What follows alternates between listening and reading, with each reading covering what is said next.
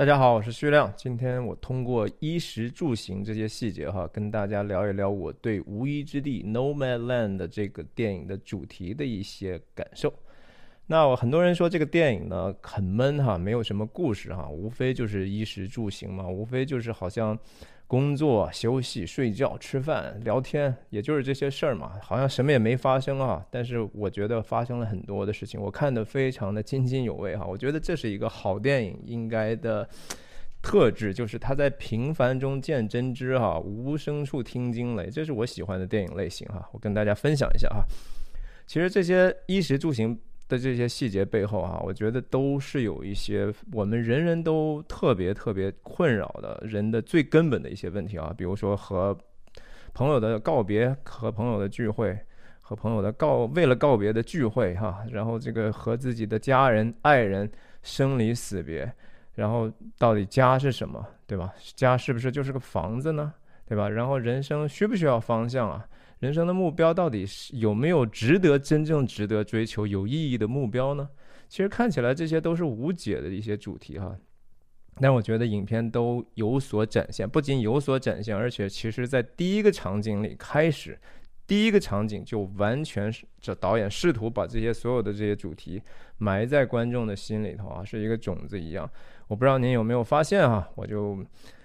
呃，说到这里，我就是说，之前我谈过一期赵婷的这个为什么成功的视频，然后还谈了一期说从电影制作的角度，我我为什么觉得四个方面证明这个电影是一个好电影哈。这些视频就是说有不少的观众在底下留言，我觉得其中很多非常精彩的一些观点啊，我也鼓励您，如果第一次来到我这里头。那欢迎订阅我的频道，然后参加这样的一个交流。我觉得这些交流是非常有意义和有意思的哈。OK，那前些年我记得有这么一个说法哈，就是叫啊，生活不止眼前的苟且，还有诗和远方的田野啊。这个呃，但是其实真的到了远方的时候啊，你其实田野也可以是很苟且的嘛，对吧？这就是无依之地里头人，你看也也有可能活的是很不好的。但是呢，就是关于诗的问题，那就更是只有你自己知道哈。你心里头有没有诗呢？你你自己知道。然后跟你有钱没钱也没什么关系，然后跟你在不在远方也没有什么关系。你还记得这个电影里头有一个场景吗？就是说女主人公又和一个嬉皮士的一个小伙子重逢了。他原来给过他一个打火机嘛。然后两个人重逢之后，小伙子有一点点被爱情所困扰哈。这个。女主人公就给他建议说：“你呀，你给他写首诗嘛，对吧？支个招。”然后结果那小伙子说：“我不知道什么是诗啊，你知道吗？你要知道，你给我念一首诗呗。”那女主人公行啊，那我给你念一个我婚礼上的一个诗吧，哈，它是一个莎士比亚的十四行诗。啊，这个诗后来当然接了一些蒙太奇的镜头，就非常非常的 powerful 哈。我看的时候，我觉得非常的感动。我我我我那些那个诗哈，每一个字儿我都能听懂，但是放在一起，我确实是还无法一下体会那个诗的感受，或者是真实的完整的意义，我感觉不到。但是我我被那种情绪深深的打动了哈，这个是非常非常美的。我觉得，呃，在那么一个环境，两个人其实几乎是一个一无所有的状态，但是。然后在路边烤着火，你知道吧？但是他们他他们在表达的是这种生命里头的爱和遗憾，哈，是很深情的。呃，我觉得这是一个有超越力量的一个，因为诗的缘故，我我我能感觉到那样的一个超越的力量。OK，我们说回来这个电影的这个开场的这个场景哈，opening scene 哈，我觉得就是说我们呃。能看到，其实女主人公对这个丈夫去离世的这个，她存在一个巨大的难以克服的一个情节哈，这是一个影片故事主线里头的一个贯穿始终的一点哈。其实直到结束，我们也未必，她也未必完全克服了这样的一个悲伤和遗憾，这是她的一个情节。那其实开场的时候呢，我就觉得说，还记得吧？就是说第一个。女主人公艰难的选择是什么？是那一堆盘子哈，是那堆那叠盘子。后来她还是决定带上了。这个我觉得是非常非常好的一个细节，就是说，毕竟你和爱人生活几十年哈，然后一日三餐在一起，其实那是很长很长的一段时间，而且吃饭的时候，大家都知道是一个人真的是交谈的时候，是一个非常安全的、互相信赖，我们才可以坐下来吃饭啊！吃饭是多么多么重要的个事情，我们很能够体会他的那种纠结，也，然后他就要把这些盘子带走，要留下一个念想嘛。那后来呢？就是说他在路上碰到那个 David 哈，这个 David 对他挺有好感，一直想帮他嘛。就有一次就说，呃，我要把我把你把这个重东西搬出来，结果那箱子底下就漏掉，结果把这些盘子就给碎了嘛。女主人公当然就非常的难过，非常的伤心哈。然后他还抽时间，后来在那个车里头自己用胶水把那个碎片往起粘嘛。但是大家仔细想一想哈，我觉得这个 David 的这个情节的设计哈，你说有多？是是多么小的一个事情，但是我觉得它意义非常的重大啊！我觉得他就是说，影片想表达的是，其实我觉得 David 帮了他一个忙啊，did her a really big favor。他帮助他就是说，盘子首先就是说，这个盘子其实并不适合他们这种 nomad 这种生活方式。他在车上空间这么小，你吃饭你也不可能很讲究去把杯盘都摆起来吧。它是已经是一个巨大的负担了，这是你过去的一个阴影，在你现在里头，你纠缠你的一个东西，它是一个不必要的负担哈。这个这个负担其实是影射的是一个女主人公心理上的一个负担，这个这个心理的负担是既沉重又易碎哈，然后一点用处都没有，这是必须得放下的东西，这是人必须得放下的东西。我觉得 David 就是通过这样很无意的把这个杯盘把盘子打碎之后，其实是多多少少。放让他放下了多多少少放下了这样的一个情节哈，我觉得电影好电影就是这样，就是说用一个非常生活化的场景哈，其实是能够表达非常深的一个寓意哈，然后而且不留痕迹，我觉得不留痕迹非常非常的重要，因为大家都知道，就说美国这个盘子其实是。我我我刚来美国的时候，经常去去一些 garage sale 啊，就是大家把一些不用的东西放在自己的车库或者是院子里头，让登一个广告，就是大家可以来吧，蛮便宜的。有时候你能淘到非常好的一些东西。我们知道，就是过去美国可能在呃有过一段物质非常非常极大丰富的一段年代哈，我们能看到这样的，特别是五年前的时候，我觉得相当多的人搬离我们现在住的这个地方，我就看到 garage sale 最常见的东西是什么？就是那种非常奢侈、成套的这种杯盘、呃勺子、餐具啊，非常的好，非常的好，但是没有用。这是 garage sale，大家就是卖的就是这些东西。OK，所以就说说起来，这刚才这叫吃嘛哈，这是吃的这一方面。其实影片里头关于吃的这个场景多的，我觉得至少八九场可能都有吧。比如说 Linda May 在一开始的时候。Linda May 和 Fern 去相知相识的这个过程，就是在亚马逊的餐厅嘛。然后凤儿自己女主人公在车里头吃罐头，吃吃各种方便食品，吃吃披萨，对吧？那就是那是表达她的这种孤单啊，或者是说窘迫啊的。然后 David 他和 David 后来比较熟的时候，他们在野外支着这个椅子座椅，然后简易座椅，然后去去吃。他表达的是他们两个关系的这种逐渐的融通哈，然后 David 病了之后，他去他给他干嘛？去给他做饭嘛，然后他去了他找他妹妹干嘛？Barbecue 嘛，就是人吃饭是多么多么重要的一件事情。这里头能表达的意思是非常非常多的，很多非常伟大的导演都是非常会拍吃饭的戏。你说无论说台湾的侯孝贤也好，法国那个叫什么和和拍那个最最温暖什么呃蓝色是最温暖的颜色。他们都是很会拍吃饭戏，能够抓住我们生活中这样的一个核心的场景，然后给它赋予非常非常复杂的一些情绪和意义。你想，刚才我说的这些场景，不都是在其实一边在讲故事，一边在呈现一些一些情绪嘛，对吧？然后刚才这是吃哈，我们再说说这个衣哈衣衣服的这个衣服，也是一个在第一个场景就建立一个非常非常重要的细节。女主人公非抱着她那个丈夫的那个外套，绿色的外套，深绿色的外套，就就表现出来一种极非常的难过和不舍哈。然后这个衣服，如果大家仔细看的话，在后面的场景，那出来的可是很多次哈。他出抽来出来抽根烟，他穿的是那个外套。他有有一个长很长的长镜头，就是从这个营地里头跟着他那个呃 gimbal shot，就是 tracking shot，然后。女主人女女演员还特地的用这样的一个 P 的这样的一个动作，其实有多多少少提醒观众啊，就就这么样的一个衣服的重要，在这个加州的这个海岸上遇到暴风，在暴风雨天气当中，他的这个紧紧裹着自己的，也是用这样的一个衣服哈。这个其实也有隐喻在里头啊。衣服也是，当然是首先是人的回忆哈，但是这个回忆其实是好的，是一个。它至少不是坏的哈，这个这样的一个对过去的一个记忆是是是有一部分记忆是可以让我们抵御世间寒冷的哈，是可以让我们在风里头还能坚强的站在那儿的那个哈，这个这个这个记忆是需要的。我们不当然不是说记忆都是坏的，但是情节有一些情节我们必须得把它根除。所以我觉得说这个盘子和这个衣服哈都是都是非常好的一个反差，一个就感觉就是真的是没什么用。另外一个就就真的是非常的有帮助。那说到这里，其实有一个话题，就是说什么东西才是好，什么东西才是不好呢？对吧？刚才讲的这个，好像一个就是好，一个就是不好。Why？对不对？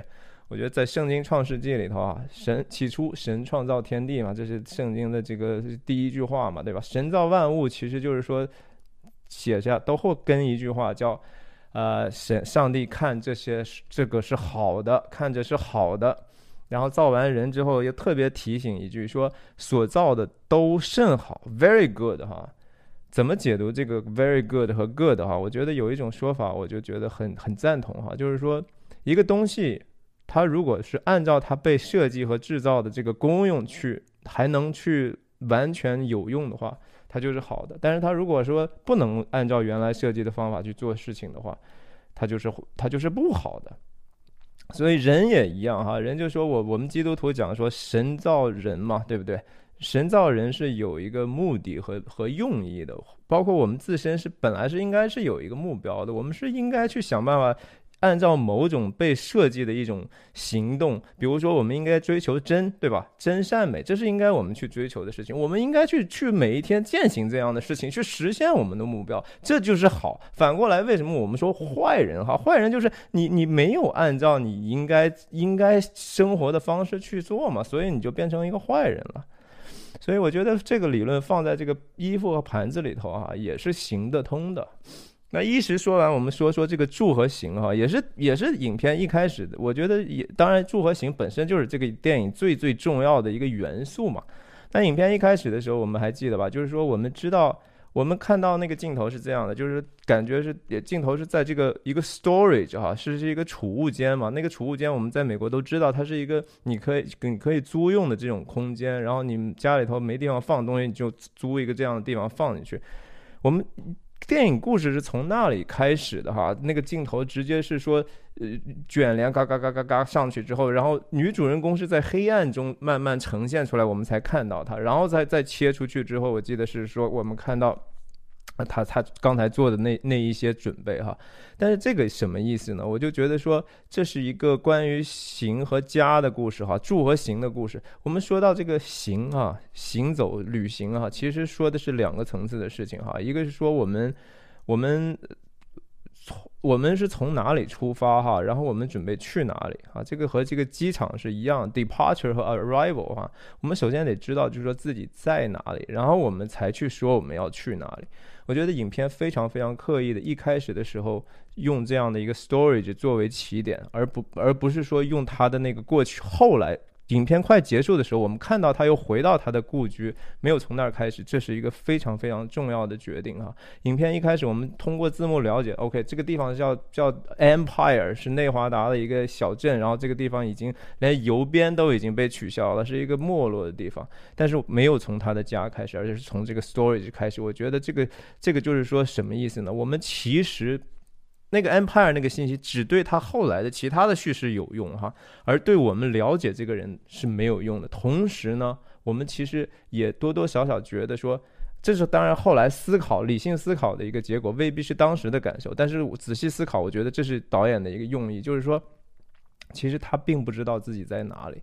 他当时的状态，他他心里头其实是非常非常迷茫的哈，也不知道自己在哪里，也不知道应该去哪里，然后也没有和任何人有任何的关系了。也就是说，心理上和和和和精神上那个家对他来说是是是是彻底崩消失了，你知道，它不再有这个 home 的概念了。所以一开始我们没有看到这样的一个住所啊。但影片快结束的时候，他已经经过了那么多的路程，经过了那么多新的生活，呃，见过那么多新的朋友之后，回到他这个 empire 的时候，导演这个时候就让我们再一次进，头一次啊，头一次进入他的这个故过去的住所，她和她这个丈夫昔日生活的地方。当然，她丈夫已经去世了嘛，然后这个地方也已经看到，她已经基本上是被废弃了。这个，呃，她不太可能会再住进去了哈。这个地方，她仍然只是说回来，她回来有什么意义吗？也许有一点点从 storage 再再放点东西的意义，但是她不可能住在这儿，她这个地方也没有她的生计了嘛，对不对？她还是要继续上路的。但这就问题就是说。我觉得房子哈，在这个这个这个场景里头的这个出现的这个呃藏和漏非常非常的重要。在这个时候，在在最后的时候，他回到这个房子呢，不是说这个房子本身很重要，而是说他其实我觉得隐喻了他重新主女主人公重新建立了自己的方向感哈，重新首先找到了自己的坐标，让也也让我们其实找到了他的这个坐标哦，他原来其实从这儿开始出发的呀。他也自己找到，这是我的新起点啊！他心理上已经调整到，就说我知道自己在哪儿了，我知道自己是谁了，我知道自己也许我想要什么。我我上路之后，我就更有方向感了哈！我觉得这就是影片通过，这是很很电影化的手法，就是我们看起来好像没并没有并没有什么任何的说教，无非就是这些这些事情嘛，无非就是生活的这点事情啊。但是他变了，你知道他他经过这样的一个旅程之后，他和他原来不一样了。他以后只要。是自己知道自己是什么，在哪里。他在以后在路上，无论是在车上，还是在路上，还是定居下来，他他心里是有家的感觉了哈。就是说，你自己找到自己的精神家园了。我觉得说，我们看到那个结尾的时候，他重新上路，那么辽阔的天地。是衷心祝福他的，对吧？我们也是，其实通过衷心祝福他，也其实是对我们自己看看待未来，也有一种期盼的感觉哈。我觉得这个这个这个镜头的处理其实也蛮高级的。最后的那个他离家离家的那一那个场景里头。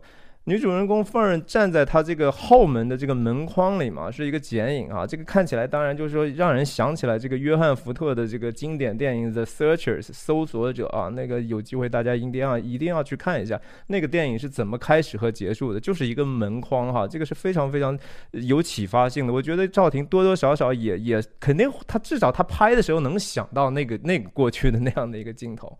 那个镜头里头，你看女主人公是一个剪影，然后窗外的门外的世界仍然是荒芜，那么辽阔，那么宽广，然后充满了各种各种不确定。但是同时也镜头他出去之后，然后镜头推上去，你也感觉到就是说，因为我们知道他的内心更笃定了，我们觉得说他他其实这个这个窗外的世界不确定，但是充满了希望。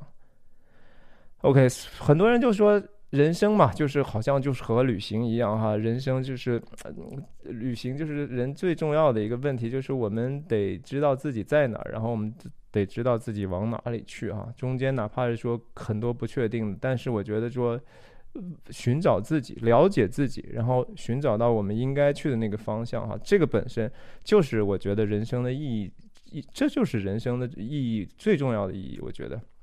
然后就说。